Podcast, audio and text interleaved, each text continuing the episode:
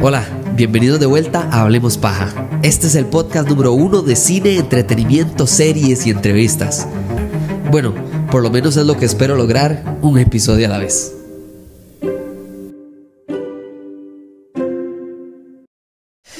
Bueno gente, hoy, hoy vamos a hacer algo que nunca antes hemos hecho en el podcast. Vamos a darles una vista hacia mi cerebro en la premiere de la película Madame Web.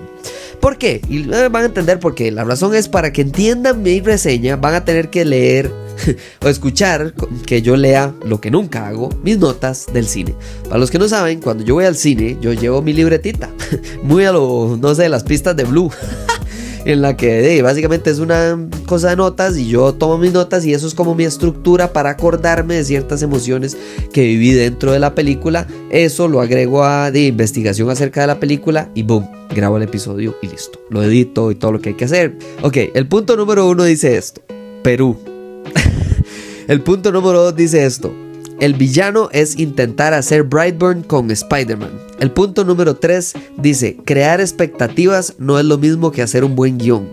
El punto número 4 es qué está pasando con el taxi.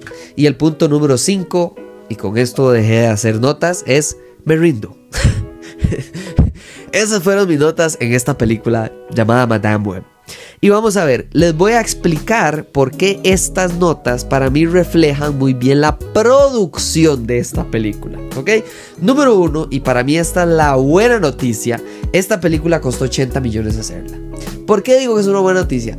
Porque estamos viendo películas como por ejemplo Argyle, que no estoy diciendo que sea nivel de Argyle, pero esa película costó 200 millones de dólares. Sea, está destinada al fracaso desde que empezó.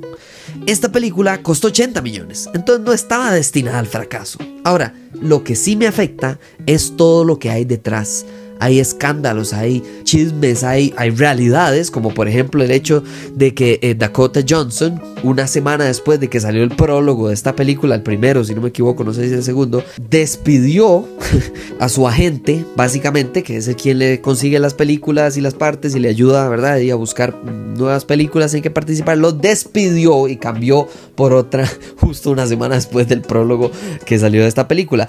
Y la otra, la realidad es, vaya, busquen las entrevistas de Dakota Johnson. O sea, vamos a ver, eh, yo sé, tal vez algunas personas dirán, mira, honestidad absoluta, no es que, hasta cuando una persona está en una película que sabe que es relativamente o totalmente mala, la persona trata de venderla un poco, de maquillarla un poco, tal vez no mentir, o sea, usted no va a llegar y decir, esta es la mejor película de la historia, pero usted tampoco va a llegar y decir, mire, no vayan al cine, ¿verdad? Entonces, me parece triste que ella tenga en entrevistas diciendo es que yo he perdido mucha la esperanza en, las películas de hoy en día. le preguntaron, mire, ¿hay alguna película, que, algo, algo bueno que usted vea en, cine que le haga a usted tener esperanza? Y la madre sea como, no. Eh, cuando le preguntan de la producción de la película, no solo no habla al respecto, sino que lo poco que ha hablado es, nunca, y esto es una frase directa, nunca he hecho una película en la que estamos en pantalla azul con explosiones falsas a las que cuando le dicen explosión usted tiene que reaccionar. Para mí fue absolutamente psicótico y por eso es que espero haber hecho un buen trabajo. Fin de la cita. Entonces, ese es mi punto. Por eso es que 80 millones más bien es un logro. Porque en esta película, si ustedes le ponen atención especialmente, vamos a ver, no voy a culpar en la totalidad al reparto. O sea, aquí estamos hablando de Dakota Johnson de 50 sombras de Grey, eh, Sidney Sweeney de Anyone But You, Isabela Merced, que es Dora la Exploradora, y Celeste O'Connor, que ni siquiera sé, eh, bueno, no me acuerdo, pero creo que es de Ghostbusters, la que salió en 2021.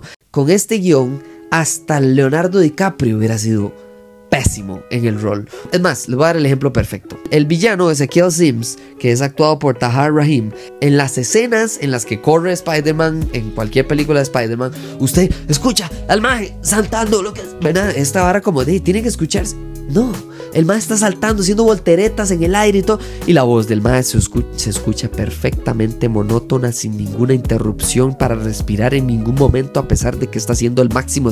Mae, o sea, hay que venderlo un poquito mejor. Y el crimen, todavía eso no es criminal porque tal vez uno no lo deja pasar. Pero hay escenas en las que él está moviendo la boca, ah, diciendo una palabra, no sé, que empieza con P y empieza con una vocal. Y toda la frase está tirado el audio encima de lo que sea que está actuado. Entonces, todo esto por básicamente reconstruir una película encima de otra película no me gusta. Y no me gusta porque entonces lo que siento es que el producto que me dieron no fue el que me vendieron. ¿Cierto? Y eso es algo bastante frustrante. Si usted ve el prólogo por el cual Dakota Johnson despidió a su agente, usted se da cuenta de que venden esta película como cuatro superheroínas que están tratando de atacar a un, Spider-Man malo, ¿verdad? Muy a lo Brightburn, como dije en mis notas. Pues no, esa, esa escena es toda la única, es la mitad de todas las dos escenas en las que ellas salen con ese traje, que por cierto ni siquiera es una escena real, es una visión. Entonces, mi problema con la película es eso. ¿Por qué usted, si quiere hacer una película sobre Madame Web, y claramente la película y el guion es sobre Madame Web porque se centra en ella, en su construcción, en esta idea de ella siendo una hija de alguien, hacer Madame Web, una madre ciega en una silla de ruedas que puede ver el futuro y como tal no tiene poderes físicos, pero usa su cerebro para poder compensar y eh, luchar contra el mal? No, esa película perfectamente la puede hacer de otra manera. Y yo no sé quién es el culpable absoluto, si son los productores, si son los ejecutivos, si son los guionistas, si es el, la, el, perdón, si la directora es Jay Clarkson, no sé a quién culpar. Lo que sí sé es que la suma de las partes es muy inferior a la totalidad. Y eso es lo que me molesta con esta película. Cuando uno va a ver una película, es más, yo no, la película no es basura absoluta, o sea, no es como que fuimos a ver The Room pero sí es cierto que se nota muchísimo el pánico de parte de la producción de esta película. Se nota que hubo una intención inicial que tal vez hubiera funcionado, una intención secundaria que aparentemente fue cuando estaba Andrew Garfield y Tobey Maguire o Tom Holland, algunos de los otros Spider-Man, y después hubo una tercera que fue como, madre, saquemos algo, póngale, tírale encima la voz a él y ve a ver cómo hace para cortar la escena de los noventas y no sé qué, y no se enfoque en los teléfonos porque la película dice que es en el 2003, pero en realidad eh, eh, daba lugar como en los noventas, entonces la tecnología nos data mucho hacia la fecha. Usted sale de esta película y usted probablemente, en el mejor de los casos, la lo entretuvo, la entretuvo. La pasó Tuanis y dijo, mira, ¿sabe qué? Yo no esperaba mucho, yo vi Mobius y la verdad es que aquí de los cinco guionistas, dos son de Mobius, entonces no se puede esperar mucho, entonces usted sale, ok, ok, está bien, perfecto, qué dicha. La verdad, espero que cuando usted vaya a ver esta película, la disfrute 7 millones de veces más que yo. Porque yo, nadie, nadie, ¿quién en su sano juicio? ¿Quién? Va al cine esperando pasar un mal rato.